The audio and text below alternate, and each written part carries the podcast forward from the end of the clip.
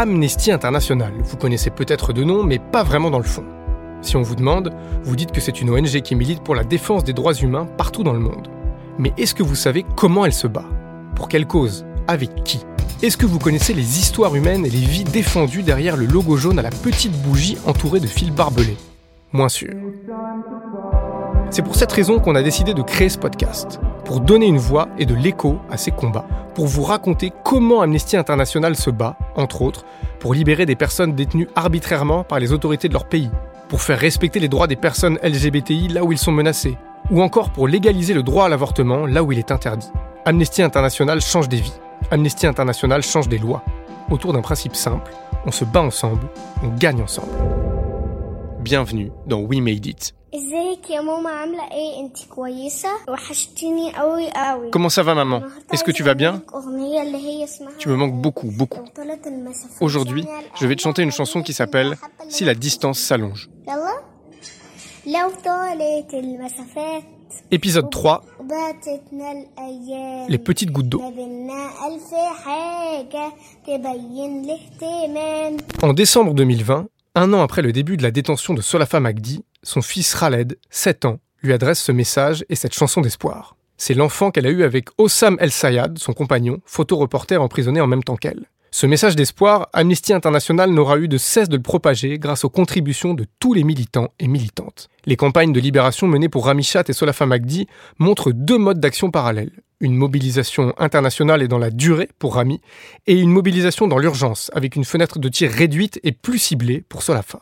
Dans les deux cas, l'envoi de milliers de lettres aux autorités a permis de maintenir la pression jusqu'à leur libération pour Solafa, très rapidement, on a compris qu'il y avait un, degré d'urgence à se mobiliser sur un temps court et massivement, puisqu'on avait des nouvelles extrêmement inquiétantes de son état de santé. On savait qu'elle subissait des, traitements euh, inhumains en prison, euh, que sa santé se dégradait euh, très très rapidement. Donc là, on a enclenché ce qu'on appelle une web app. Donc c'est une, une mobilisation en ligne massive, très rapide, très ciblée sur un temps court, où là, on demande aux militants et aux militantes de se mobiliser d'envoyer un message aux autorités, en l'occurrence ici égyptiennes, euh, pour demander effectivement la libération de, Solafa. Et ça a fonctionné puisqu'en quelques jours, en quelques semaines, les autorités égyptiennes ont reçu des milliers et des milliers de messages demandant euh, sa libération. Pour Rami, c'était un peu différent euh, puisque même s'il a été aussi emprisonné sur des motifs tout à fait fallacieux et dans le cadre de la répression égyptienne qui a aussi touché Solafa, sa situation personnelle, sa trajectoire était un peu différente et le fait qu'il soit marié à une citoyenne française fournissait un levier supplémentaire de pression sur les autorités françaises. Donc là, on s'inscrit dans une campagne un peu plus longue. Il a fallu d'abord convaincre les autorités françaises, aller chercher euh, les députés un par un, faire grossir la mobilisation parlementaire pour pouvoir faire pression sur l'exécutif, et ça, ça prend du temps. Et puis, à certains moments, il y a eu des, temps forts de mobilisation, euh, le lancement d'une pétition euh, juste avant, justement, l'échéance des deux ans de détention arbitraire. Et donc là, là, on a dû effectivement travailler en ajustant la stratégie en fonction des réponses qu'on avait des autorités euh, françaises ou des autorités égyptiennes. Euh, donc c'est pas le même type de mobilisation et c'est aussi ce qui est très important à définir quand on est sur ces campagnes pour faire libérer des, prisonniers d'opinion, c'est qu'on doit être sans cesse en train d'ajuster notre stratégie, de voir quel est le contexte qui va fonctionner. Des fois c'est très visible, des fois le travail se fait en off, en coulisses, de pression et puis quand c'est pas suffisant ou quand ça me semble pertinent, là, on va aller sur le domaine public et on va euh, soit dénoncer, soit interpeller, soit visibiliser. Et donc, c'est ce travail-là qu'Amnesty, avec les autres organisations qui ont participé à, ces campagnes-là, a essayé de, de mener.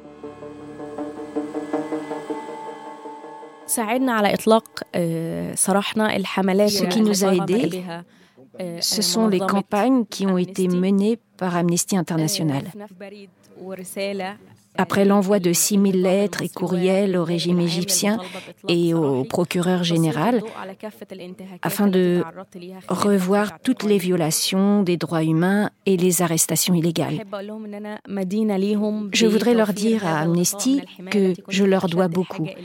Ils étaient à notre côté quand on avait vraiment besoin d'eux. Pour Rami Chat et sa femme Céline Lebrun-Chat, les lettres ont aussi été un moyen de continuer à se dire des choses, à être présent dans une relation mise en pause du jour au lendemain. Céline l'affirme sans se cacher. C'est l'amour qui lui a permis de trouver la force de se battre au quotidien pendant les deux années et demie de séparation.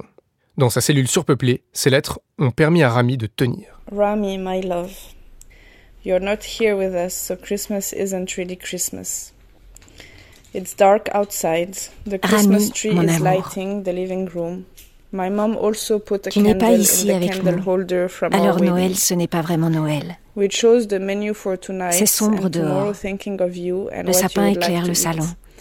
Except for the foie gras. Ma mère a mis une bougie dans le chandelier de notre mariage Nous avons choisi le menu de ce soir et de demain en pensant à toi et à ce que tu aurais aimé manger. Sauf pour le foie gras, j'ai décidé que je ne voulais plus de foie gras parce qu'après avoir regardé des vidéos, j'ai dû admettre que c'était de la torture. 2020 we will celebrate Alors nous n'avons pas acheté de foie gras. We're thinking of you at every moment. Ma mère est à côté de moi en ce moment. Elle me dit qu'elle pense à toi souvent, qu'elle t'aime énormément et qu'elle espère qu'en crying right 2020, now. Nous fêterons Noël ensemble. Nous pensons à toi à chaque moment. Comme tu t'en doutes, elle ne pouvait pas finir ce qu'elle voulait dire. Tu sais à quel point elle était celebrate émotive. Alors elle est en train de pleurer maintenant. Elle pleure chaque fois que nous parlons de toi. Tu me manques terriblement. Home, December 24th. Mais je suis heureuse que ta visite 29. hebdomadaire soit demain. Alors tu pourras recevoir cette lettre et fêter un petit peu Noël avec moi, avec nous, ta femme, ta partenaire de vie et ton amoureuse, Céline. I miss your laugh, your smile, your dreamy tone and your Ton rire me manque, ton sourire, ton air rêveur et ta force aussi. Notre vie quotidienne me manque. Te serrer dans mes bras quand je veux, te regarder dans les yeux et sentir la chaleur de tes câlins me manque. Je t'aime tellement. Ce qui m'arrive et ce qui t'arrive me bouleverse. Mais je suis encore plus bouleversé par ce qui t'arrive à toi. Je suis très préoccupé par le futur. I'm sure it's Je suis be sûr strong que l'on va être fort love will et que notre amour résistera. Je t'aime. Rami in Torah prison, Rami, 4th prison de Torah, 2020. le 4 février 2020. De l'autre côté des barreaux, pour celles et ceux qui sont libres, la motivation ne faiblit pas malgré les obstacles. Les pressions politiques semblent inefficaces sur Abdel Fattah al-Sisi, mais Amnesty International et ses partenaires continuent le combat inlassablement, porté par l'investissement des militants et des militantes.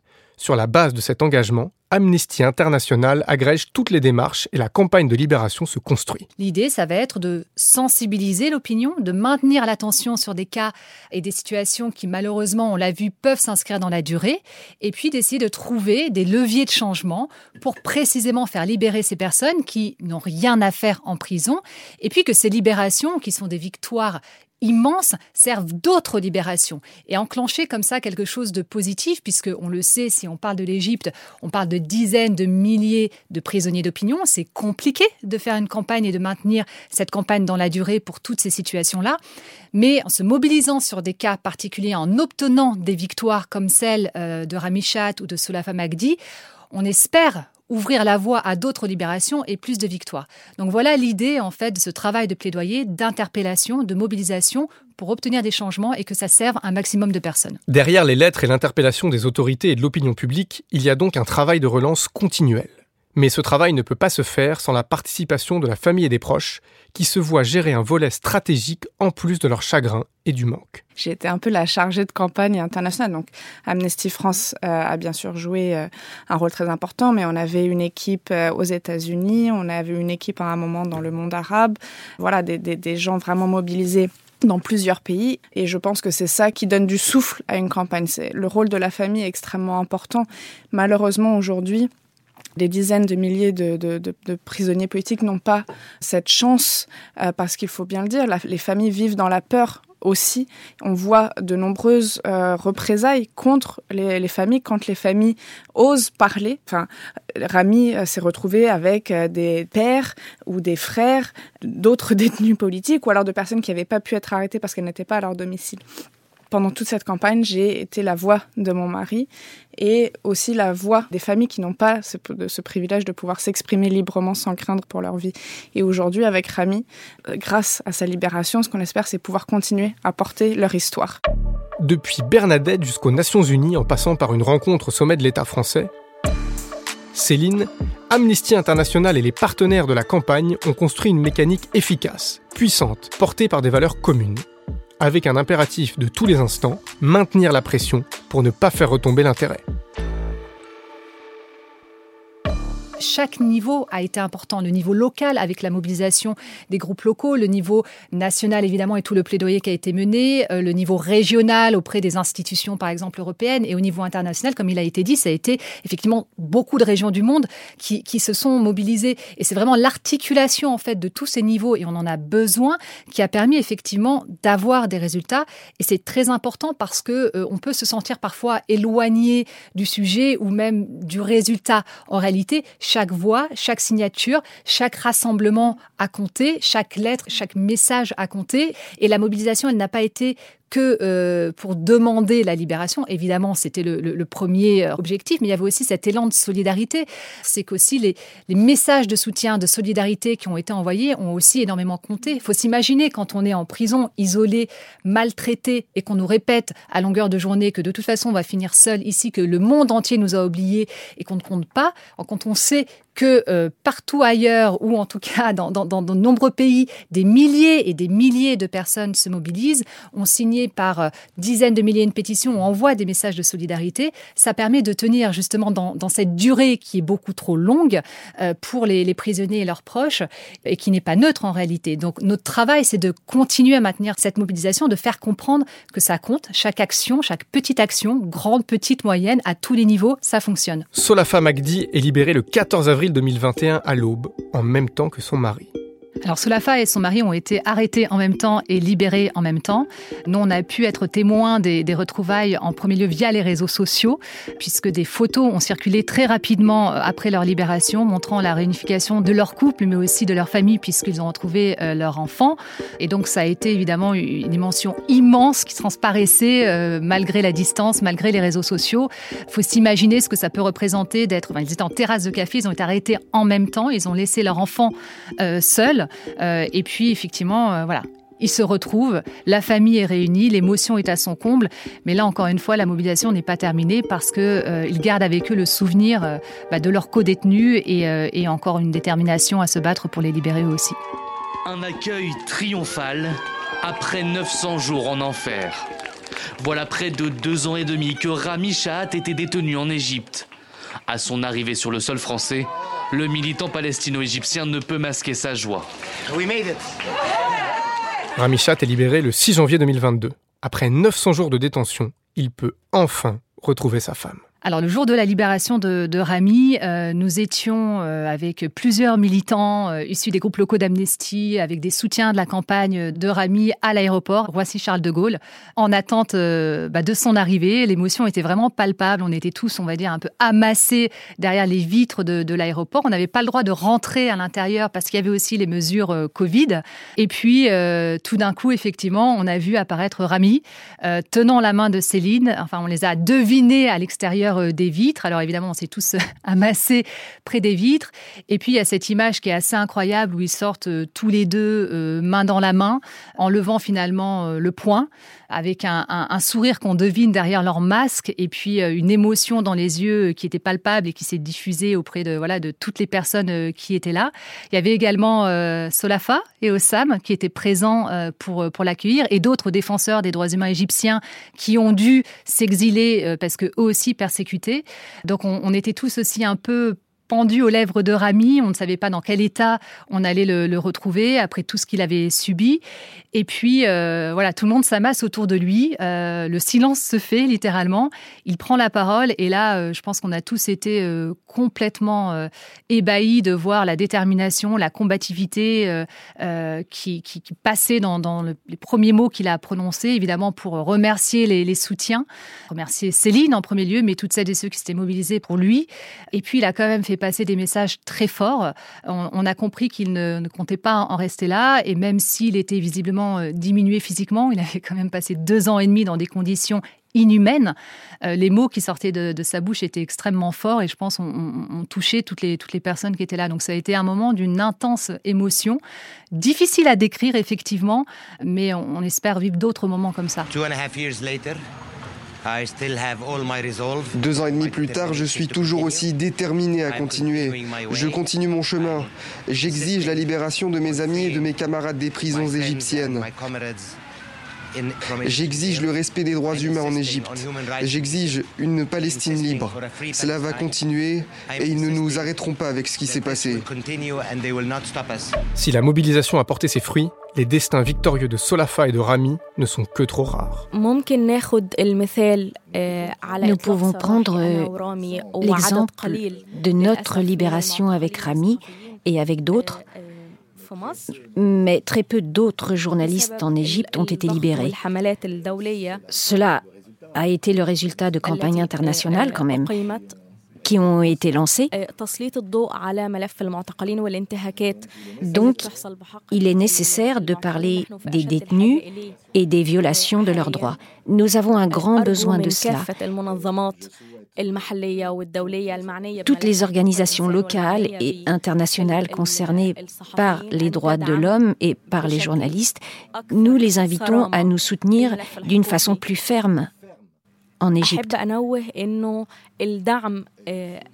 Et je souligne que le soutien interrompu ou qui va et vient parfois fait l'effet contraire. Si vous voulez, par rapport aux détenus, nous avons besoin de nombreuses campagnes pour montrer ces violations contre les détenus, hommes et femmes, notamment dans les prisons.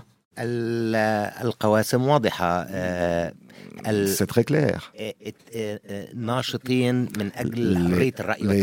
Les, activistes pour la liberté d'expression et d'opinion, c'est nous. Et nous avons été opprimés par les mêmes outils, par le même régime.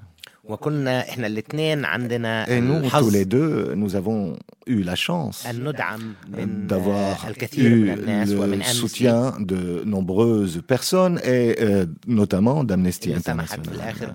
Ceci a permis des pressions sur le régime euh, égyptien pour qu'il nous libère. Nous, tous les deux, nous euh, sommes déterminés à continuer notre lutte pour libérer tous les détenus politiques en Égypte aussi euh, mettre en exergue toutes les violations des droits de l'homme en Égypte. Pour Amnesty International, pas question de se reposer sur ses lauriers. Ces deux victoires doivent en appeler d'autres. Tout notre travail consiste à faire en sorte que toutes les victoires servent d'autres victoires. Effectivement, ça nécessite de pouvoir savoir ce qui va marcher quand, à quel moment il va falloir mettre un coup de pression, un éclairage, une mobilisation. Surtout, ces deux victoires ont un effet boule de neige. Elle prouve à toutes celles et ceux qui souhaitent s'engager que quand on se bat ensemble, on gagne ensemble. J'ai rencontré euh, quelqu'un dans une autre euh, activité qui me dit Ah, mais dis donc, mais j'ai su, là, le prisonnier dont tu t'occupais, Rami, il a été libéré, etc. Et je me suis dit Maintenant, avant, euh, je leur cassais un peu les pieds quand je voulais leur faire signer quelque chose. Et maintenant, bah, ils se disent Ça porte. Et si ça porte, c'est aussi parce que l'engagement est intergénérationnel. L'exemple du groupe militant de la fac de Nanterre est parlant. Bernadette y appartenait déjà au début des années 80 et il a joué un rôle important dans la campagne pour la libération de Ramichat, avec des agoras chaque samedi devant le théâtre des Amandiers. Le groupe d'Amnesty de Rennes et les autres groupes de la région de France Nord-Ouest ont également été très actifs. Une des leçons de cette victoire collective, c'est que la jeunesse a été présente. Ça veut dire que chacun peut s'engager quand on dit mais j'ai pas le temps ou j'ai pas ou je sais pas ou machin. Chacun peut s'engager à son niveau avec ses compétences en faisant une affiche, n'importe quoi. C'est les petites gouttes, les petites gouttes d'eau. Des petites gouttes d'eau nécessaires. Car derrière Solafa Magdi et Ramichat, ils sont des dizaines de milliers à attendre leur libération. Il y a plus de 60 000 détenus politiques en Égypte. il n'est pas possible de mener des campagnes individuelles pour chacun d'entre eux. Donc il est nécessaire de changer les règles du jeu. Et il nous faut euh, hausser la voix utiliser les différents moyens de pression contre le régime dictatorial en Égypte. Vous pouvez demander à vos représentants au Parlement ou à l'Assemblée nationale pour euh, vraiment faire bouger les choses. Il est de notre euh, responsabilité euh, morale et éthique de protéger les droits de l'homme en Égypte il est dans l'intérêt de l'Europe à long terme que la situation sécuritaire en Égypte change avec le temps. En conclusion, ce qu'Amnesty International a contribué à accomplir, elle souhaite le refaire partout où ce sera nécessaire. Ce que montre la, libération de, de Rami ce que montre la libération de Solafa Magdi, c'est la force de la mobilisation collective, justement. Et donc, ce sont, ce sont des victoires qui doivent nous encourager à être encore plus exigeants, encore plus ambitieux. Euh, on sait très bien que c'est un combat qui est long, de longue haleine. On est extrêmement conscient de l'ampleur de la tâche. Le bilan euh, de, l'Égypte en matière de droits humains est catastrophique, donc il y a beaucoup euh, de problématiques à traiter, des problématiques de fond, mais on est aussi extrêmement déterminés et toutes nos campagnes et ces libérations nous invitent à continuer pour continuer euh, voilà, le, combat ensemble et obtenir des, victoires. Mais je me dis euh, que, voilà, entouré de, gens comme, euh, comme Katia, Bernadette, on a beaucoup plus de chances de réussir à porter et à gagner ces combats. La libération de Rami m'a apporté au niveau personnel un grand répit et elle a apporté à beaucoup, je crois, de l'espoir. Et donc, on va bâtir sur cet espoir pour euh, que d'autres familles connaissent euh, le bonheur qu'on connaît, Rami et moi, de se réveiller tous les matins l'un à côté de l'autre. Les histoires de Ramichat et Solafa Magdi nous montrent qu'il faut continuer à nous battre. Avec de la résilience et de la solidarité, la mobilisation fonctionne. Sans angélisme, mais avec détermination, tout est possible. We Made It est un podcast d'Amnesty International. Si vous avez aimé ce podcast, n'hésitez pas à vous abonner et à en parler autour de vous. Vous pouvez aussi nous suivre sur notre compte Instagram Amnesty France et sur tous nos réseaux sociaux. Production Tanguy Bloom et Nicolas Fouché, réalisation Thomas Beau, générique Enfants sauvages, avec la participation de Rami Chat, Céline Lebrun-Chat, Solafa Magdi, Katia Roux et Bernadette Giglielmoni.